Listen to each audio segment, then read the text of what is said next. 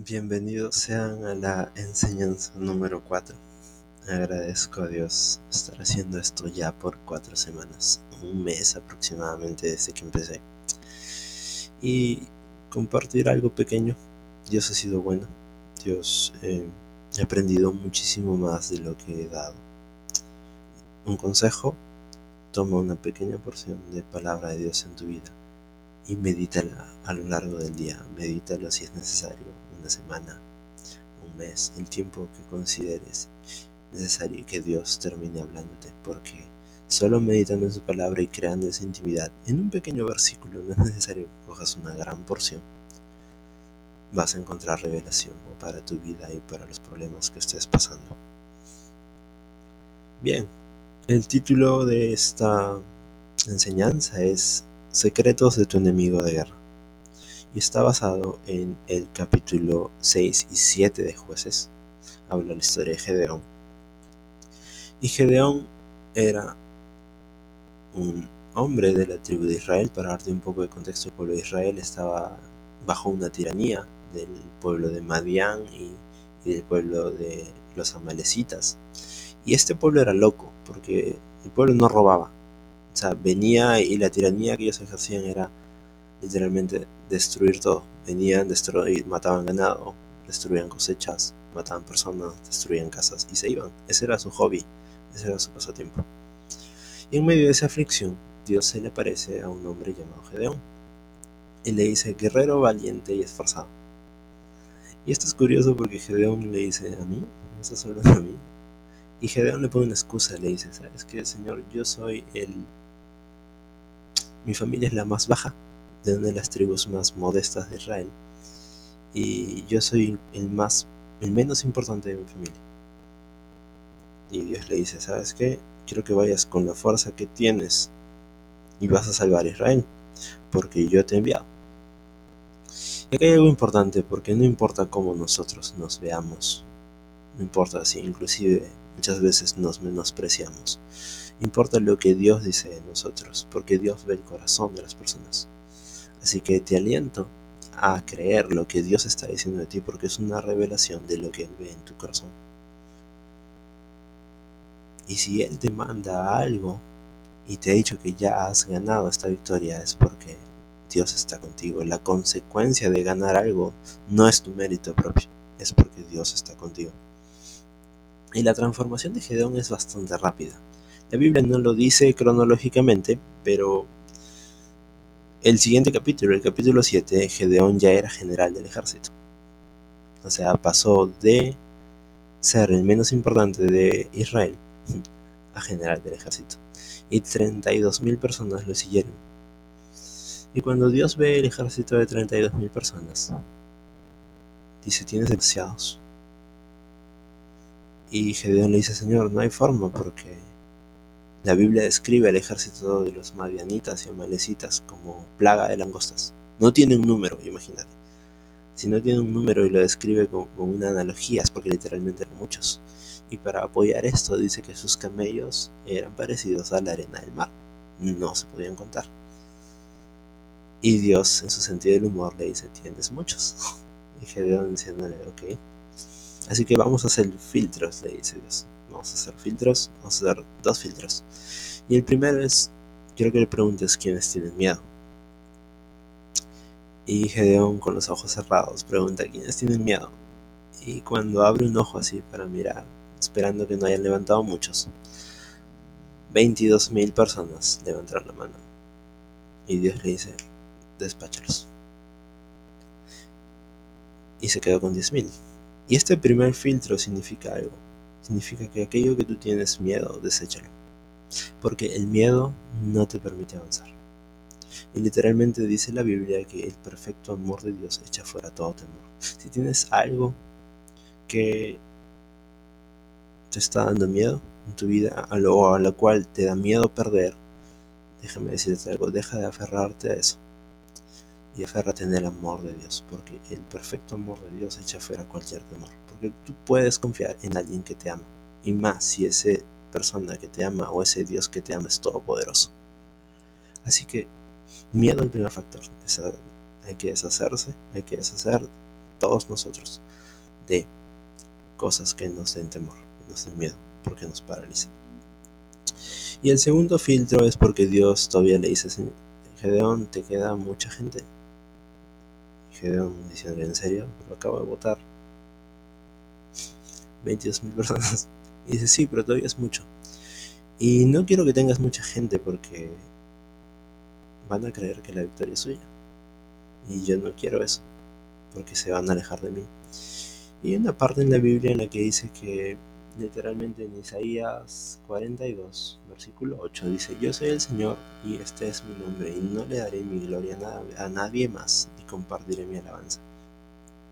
Esto puede sonar eh, poco como que egoísta, wow, Dios no comparte su gloria, pero no es así.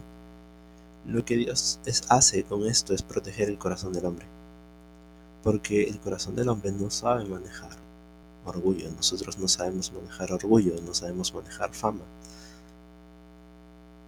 Y eso nos aleja de Dios y Dios no quiere que nos alejemos. Así que toma esto como protección. Cuando alcancemos algún mérito, algún logro en nuestra vida, automáticamente demos la gloria a Dios. Y esta es la única manera en la cual vas a poder o vamos a poder proteger nuestro corazón de que se aleje de Dios. Y el segundo filtro que usa Dios es, lo hace enteramente Dios, le dice, ¿sabes qué, Gedeón? Este filtro lo voy a hacer yo y yo voy a seleccionar. Yo te voy a decir al oído quiénes se van y quiénes se quedan. Y el segundo filtro es curioso porque en medio de una caminata de guerra, cargando equipos pesadísimos, Dios los lleva a un arroyo. Y le dice Gedeón, los que se arrodillen para tomar agua, esos no y los que se quedan se agachan, pero vuelven a estar firmes, eso sí. Y 300 personas se quedaron firmes y 9700 se agacharon. Y esto quiere decir algo. Considero yo, y es una interpretación meramente personal, es que Dios no quiere que te arrodilles ante tus circunstancias. Obviamente el ejército tenía sed, estaba cansado, yo lo entiendo. Pero no nos podemos arrodillar ante aquello que suple necesidades inmediatas. Tenemos que arrodillarnos solo delante de Dios, porque Dios ve corazones. Y en este caso Israel venía de ser un pueblo idólatra, que había adoptado los dioses, inclusive de aquellos tiranos que los habían conquistado. Así que rindamos nuestro corazón, inclinemos nuestras rodillas solo delante de Dios. Y entonces Dios le dice, ¿sabes qué, Gedeón? Ahora sí, te quedan 300 personas, 301 contigo. Ahora sí es perfecto. Anda porque, anda, es más, anda esta misma noche que yo he entregado a ellos en tu mano. Y Gedeón le dice, ya. Y Dios lo ve y le dice, ¿sabes qué? Si tienes dudas, quiero que hagas algo. Si tienes dudas, acércate y espía al ejército enemigo, que lo que escuches ahí va a alentar tu corazón. Así que llega la noche y efectivamente Gedeón toma el ofrecimiento de Dios y va con su escudero y llega a infiltrarse en el campamento enemigo. Dos personas, él y, su escudero, y escuchan una conversación precisamente de dos amigos amalecitas. Y uno le decía al otro, vi una pequeña rodaja de pan que rodaba y derribaba las tiendas, nuestras tiendas. Y el otro le interpretaba el sueño y le decía, ¿sabes qué? Definitivamente esto es la mano de Dios, la mano de Gedeón, que Dios, su Dios, los ha entregado, nos ha entregado en sus manos, que le ha dado la victoria. Y cuando Gedeón escucha esto, dice que su corazón se alienta y agradece a Dios y regresa a su ejército. Y lo que quiero decirte con esto, que es lo que le da el título a mi, a mi enseñanza, es que el enemigo jamás te va a decir verdad. El enemigo siempre va a tratar de desalentarte. Y creo que es normal en, una, en, un enfrentamiento, en, cualquier prueba que nosotros tenemos, no le decimos a nuestro adversario, oye, fuerte eres. o me vas a ganar. Por el contrario, tratamos de mostrarnos eh, confiados, tratamos de mostrarnos eh, imponentes, tratamos de mostrarnos intimidantes. Y es exactamente lo que quiero que entendamos. Porque lo que Dios le dijo al inicio a Gedeón es, hey, tú partes desde una victoria. Y lo que Satanás sabe de ti, de mí, de todos los hijos de Dios, es que somos más que victoriosos. Pero tiene que maquillar esta victoria. Y tiene que mentir. Porque evidentemente eres el padre de mentira. Y hay alguien en el medio que somos nosotros. Que tenemos dos opciones. O creerle a Dios, que conoce su verdad. O creerle al enemigo, que sabe la verdad de Dios acerca de nosotros, pero que nos trata de vender una mentira. Y eso se trata de revelar secretos enemigos. Satanás jamás te va a decir eh, lo que Dios tiene para ti. Él lo guarda celosamente como un secreto, pero déjame decirte algo. Dios ya sabe que te ha dado la victoria y Satanás sabe que Dios te ha dado la victoria, pero necesita necesita crearte un plan para que tú creas que eres derrotado. Y en este caso un Gedeón le puso multitud le puso un ejército enorme. Y Dios se encargó de quitarle el número a Gedeón para poder decirle que esta victoria era por su mano. quiero decirte algo, no importa cuántos problemas tengas, no importa cuántas dificultades estés atravesando, Dios tiene cuidado de ti. Dios tiene cuidado de mí.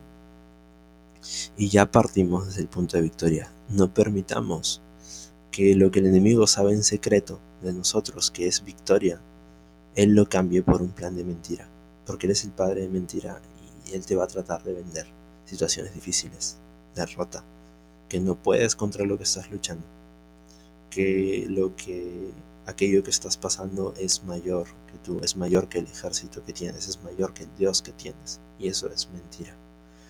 Todo lo que estás pasando, déjame decirte, que ya lo has pasado en un futuro, victoriosamente. No lo digo yo, lo dice Dios. Lo dice el Dios Todopoderoso y el Dios que se muere de amor por ti. Y para terminar, permítanme decirles cómo es que Gedeón eh, consigue esta victoria. Porque tiene muchísimo que ver de la manera en la cual nosotros podemos conseguir victorias para nuestras vidas. Gedeón regresa y le dice, muchachos, vamos a atacar esta misma noche. Y guardan sus espadas quiero que tengan en una mano una trompeta y en otra una vasija de barro.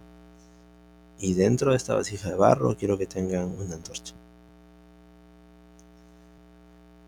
Y salen a la guerra y se plantan alrededor del ejército de los amalecitas. Y el plan es este. Dice, cuando toquen trompetas, vamos a tocar trompetas súper fuerte. Y después de eso, vamos a decir, por la palabra, por la espada de Dios y la de Gedeón. Y luego vamos a poner, vamos a romper las vasijas. Vamos a poner en alto las luces. Y hasta ahí queda el plan. Y lo que quiero decirte con esto es algo. Trompetas a lo largo de la Biblia significa alabanza. Y también significa celebrar la presencia de Dios en tu vida. Anuncia la presencia de Dios. Y eso es importante en medio de la dificultad, en medio de la crisis, en medio de, de que te sientas superado en número por las dificultades, por los problemas, por las angustias. Alaba. Alaba que tu voz pueda sobreponerse a lo que están diciendo los demás. Alaba. Créeme que la alabanza va a celebrar la presencia de Dios en tu vida. Y una vez que alabas, tienes el corazón listo para poder proclamar palabra de Dios. Por eso es que dice, por la espada de Dios, y la espada de Dios es la palabra, es la Biblia, y la espada de Gedeón es lo que Gedeón dice. Así que encubiertamente lo que le está diciendo es que lo que tú digas, tu boca que proclame palabra de Dios. Y ese es el orden, por la, por la espada de Dios y la de Gedeón que tu espada, que lo que tú dices sea guiado por la palabra de Dios. Proclama palabra de Dios en tu vida. Y luego rompe el cántaro. Dice la Biblia que nosotros somos En 2 Corintios 4:7 dice, tenemos tesoro en vasos de barro. Nosotros somos vasos de barro. Somos como vasijas, es una analogía. Y lo que está en nuestro interior es un tesoro, lo que está en nuestro interior es una luz en medio de la oscuridad. Y cuando ellos alzan la luz, pasa algo muy loco, muy interesante. Las personas, los amalecitas, ante el ruido de las trompetas, ante el grito de la proclamación de la palabra de Dios y, al ver las luces en alto, empiezan a confundirse y empiezan a atacarse ellos mismos. Para terminar, lo que acabamos de ser, la manera en la cual podemos conseguir victorias en nuestra vida, conociendo ya la palabra, la verdad de Dios, la victoria de Dios, ganada para nosotros. Descansa. Porque mira lo que dice Salmo 110.1. Siéntate en el lugar de honor a mi derecha, hasta que humille a tus enemigos y los ponga por debajo de tus pies. Así que habiendo hecho todo lo que Gedeón hizo, que es una analogía de cómo podemos hacer nosotros, prepárate para el show. Porque la batalla, al igual como le dijo Dios, no la vas a ganar tú la va a ganar Dios. Dios pelea batallas por sus hijos. No es lógico que 300 personas, 301 personas le ganen a un ejército que parece una plaga de insectos. Pero es lógico con las matemáticas de Dios. Es lógico cuando la mano de Dios pelea por sus hijos. Y déjame decirte algo, Dios pelea por ti, Dios pelea por mí, Dios pelea por nosotros. Y pelea desde la victoria. Así que solo nos queda relajarnos y disfrutar el show y ver cómo nuestros enemigos caen humillados uno a uno, confundidos y atacándose entre ellos mismos. Esa ha sido la enseñanza del día de hoy. Conclusiones, cree lo que Dios dice de ti y cree lo que el enemigo sabe de ti, pero no creas lo que el enemigo te dice. Porque ese secreto que guarda el enemigo es lo que Dios ya te ha revelado. Espero que esta enseñanza les haya ayudado y si consideras que puede ayudarle a alguien más, compártela.